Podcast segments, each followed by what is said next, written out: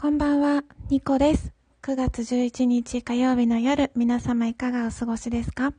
ニコのニコニコラジオ、略してニコラジ、第79回目、録音中です。こんばんは。はじめましての方いらっしゃいますでしょうか？このニコラジは私、情緒不安定系トーカーと名乗っておりますニコが、日々つらつらと思ったことをつぶやいている独り言番組でございます。情緒不安定系トーカーとはと、ちょっと不思議に思われた方がいらっしゃったらと思うのでご説明させていただくと、私、トーカーの2個はテンションのですね、上がったり下がったりが結構激しくて、ある回ではテンションがとっても高かったり、ある回ではとってもテンションが低かったり、なんだかとっても安定していない番組なのですが、もしよろしければ12分間お付き合いください。そしてこんな番組をですね、いつもいつも聞いてくださってる皆様、本当に本当にありがとうございます。そう。で、今日はちょっとお詫びというかですね、冒頭の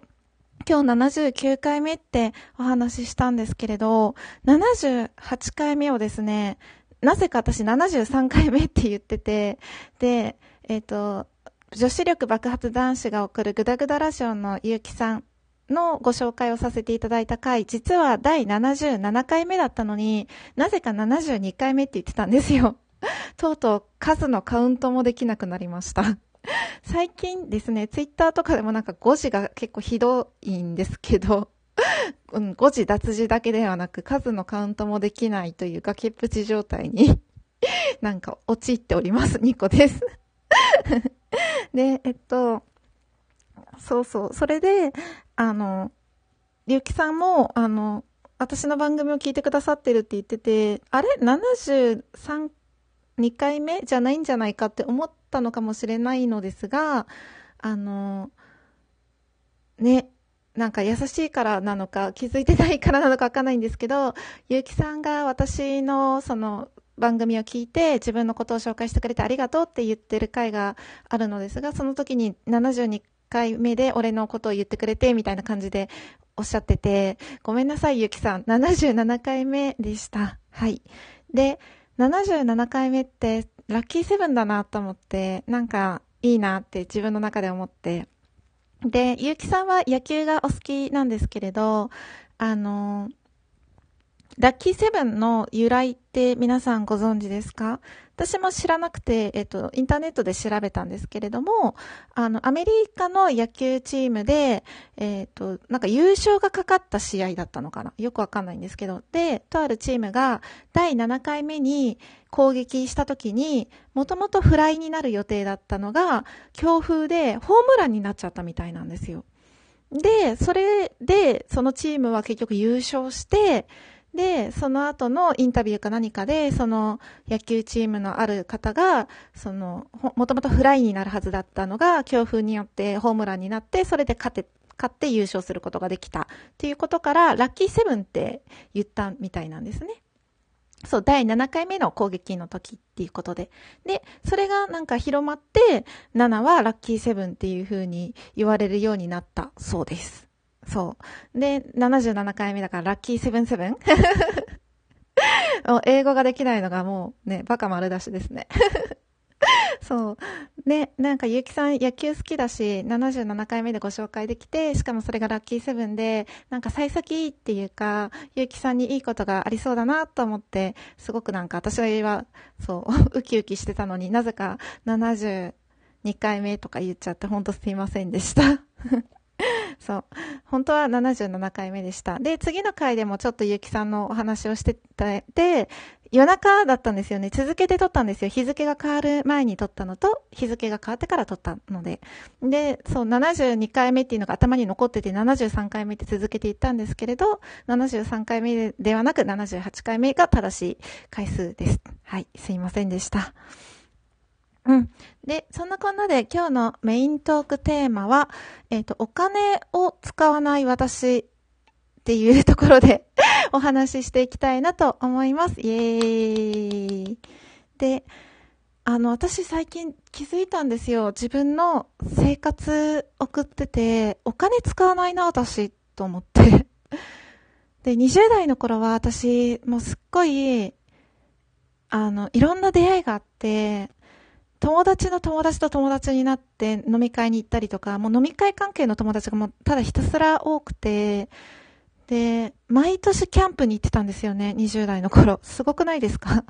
で、毎年、キャンプに、そう、年1回とかじゃなくて年3回とかひどい時は行ったりしてて、そう、しかも社会人になってから知り合ったメンバーとかで。で、20代の頃の、その出費っていうのはほとんどが、まあ、交際費だったんですよね。で、えっ、ー、と、慈愛チャンネルのみのりちゃんと出会って、慈愛を始めてから、その人付き合いを無理にしないようにしたんですよ、自分の中で。なんか、その、みのりちゃんと出会う前までは、なんか、呼んでもらったらせっかくだから行こうみたいな感じで、あんまりの力じゃない飲み会とかも行ってたし、あの、うん、呼ばれたら行くっていう感覚だったんですね、ともかく。で、呼んでる人の意図、例えばただの人数集めとか、例えば本当に私と会いたいとか、そういう意図を組まずに、あの、ただ呼ばれたら行く なんか呼ばれなくなるのが怖かったんですよね。うん。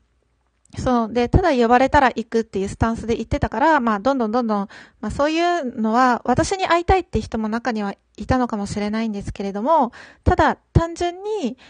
あの、利便性がいいというか、そう、利便性がいい人間だったんですよね。周りにとって、私は。うん。で、まあ、そこそこ、あの、私、あんまり、その、飲み会とかでは、こう結構キャラを作るというか、自分の中で、本当は人見知りなんですけど、人見知らないようにキャラを作って、なんかみんなを、うん、盛り上げるまではいかなくてもトークを回すじゃないけど、まあ話のネタとか何何個か用意したりとかですね。そういう感じで、まあちょっと仕事っぽい感じで振る舞ってたところがあって。そうそうそう。だからまあ、周りもね、そういう人間が一人いたら便利じゃないですか。やっぱり話が詰まって空気が重くなることもないし、うん、ノリがいい、明るい人間だとこう、思われて、思われるように自分が演じてたというか、うん、まあ本来そういう人間じゃなくて、無理してたなって思、思うんですけどね。あの頃はなんでそんなに、なんだろう、呼ばれなくなることが怖かったのか自分でもちょっとよく、よくわかんないんですけど。うん。でもそういう付き合いを立って、立ったら、本当に自分が会いたい人、そう、あの、相手が、そう、今までは、私に会いたいと思ってくれてる人にはみんな会ってたんですよ。それがどういう目的であろうと、人数集めであろうと、その利便性的なものであろうと、ムードメーカーとして必要とされていようと、どうでも、うん、理由はどうでもよかったんですよね。でもそうじゃなくて、相手が会いたいから私が会うんじゃなくて、私が会いたいって思った人にしか会わないようにしたんですよね。そう。主軸を変えたというか、軸を自分に戻したというか、で、そうなったらもう本当に会いたい人ってあんまりいないなっていうのに気づいて そう。で、今はもうほとんど誰にも会わずに過ごしてて、休みの日とかも。うん。で、そう、だから全然交際費使わなくなって、で、女の子って、まあ女性って結構お金がかかる生き物だって思ってる人多いと思うんですよ。私自身が自分は女性だけど女性はお金がかかるなって思ってる部分が多きくて、で、例えば何にお金がかかるかっていうと、まず基礎化粧、化粧品ですよね。基礎化粧品。あの、化粧水とかクリーム、乳液とか。で、えっと、髪の毛のトリートメントとか、ワックスとかもいるし、メイク用品もいるし、ファンデーションでしょうん、リップもだし、アイシャドウ、アイラインとかもいるし、まあ、あとコンタクトとかも、あの、ディファイン使ってたりとか、普通のコンタクト2種類あったりとか、で、靴とか洋服とか、うん、アクセサリー、時計、ね、なんか細々した身の回り、身を着飾るものにお金がかかるようなイメージで、女性の中では、そういうのを集めるのが好きだったり、アクセサリー集めるのが好きだったり、バッグ集めるのが好きだったりとかいう女性いるじゃないですか。コスメ用品集めるのが好きだったりとか。で私、それが一切なくて、あの、物を増やしたくない人間だから、あの、洋服とかも結構、割と最低限の枚数しか持ってなかったり、バッグとか靴とかはほとんど1、2個なんですよね。本当に靴とかも2足とか。うん。例えばサンダルは1足、ミュール1足とか、ブーツ1足みたいな感じで、ブーツ2足持ったことないし。うん。そうなんですよね。そういうお金がかか、お金かかんないな、私、と思って。洋服とかもブランド物とかに全然興味がなくて、ネットとかでたまにや、うん、服買ったりするんですけど、800円のワンピースとか未だに 買ったりとかですねし、したり。なんか服は値段が安いとか高いとかじゃなくて、自分が気に入ったものっていうのを、あの、基準に買ってて、なおかつ気に入っていて自分がちゃんとお手入れができるような洋服にしようって思ってて、買ったら一着一着を大切に、あの、扱おうと思ってるんですよね。うん。そしたら、あの、安くても長持ちするし、やっぱり。うん。で、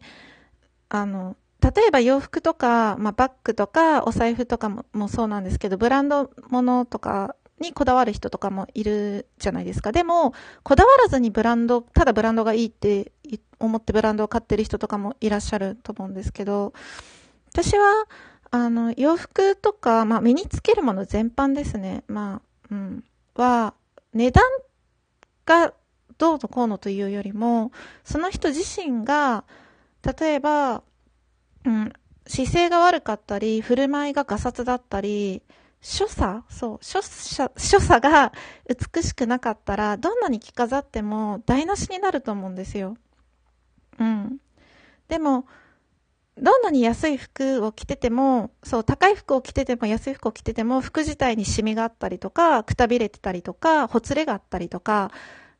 してたら台無しになると思ってて、そういうところは私は気をつけたいって思ってるんですよね。うん。で、全然お金を使わないな、私って 最近思ったんですよ。旅行ぐらいかな、お金使うの。うん。そんなこんなで何を話したいのかよくわからない回だったんですけど、お金使わないな、私っていうところを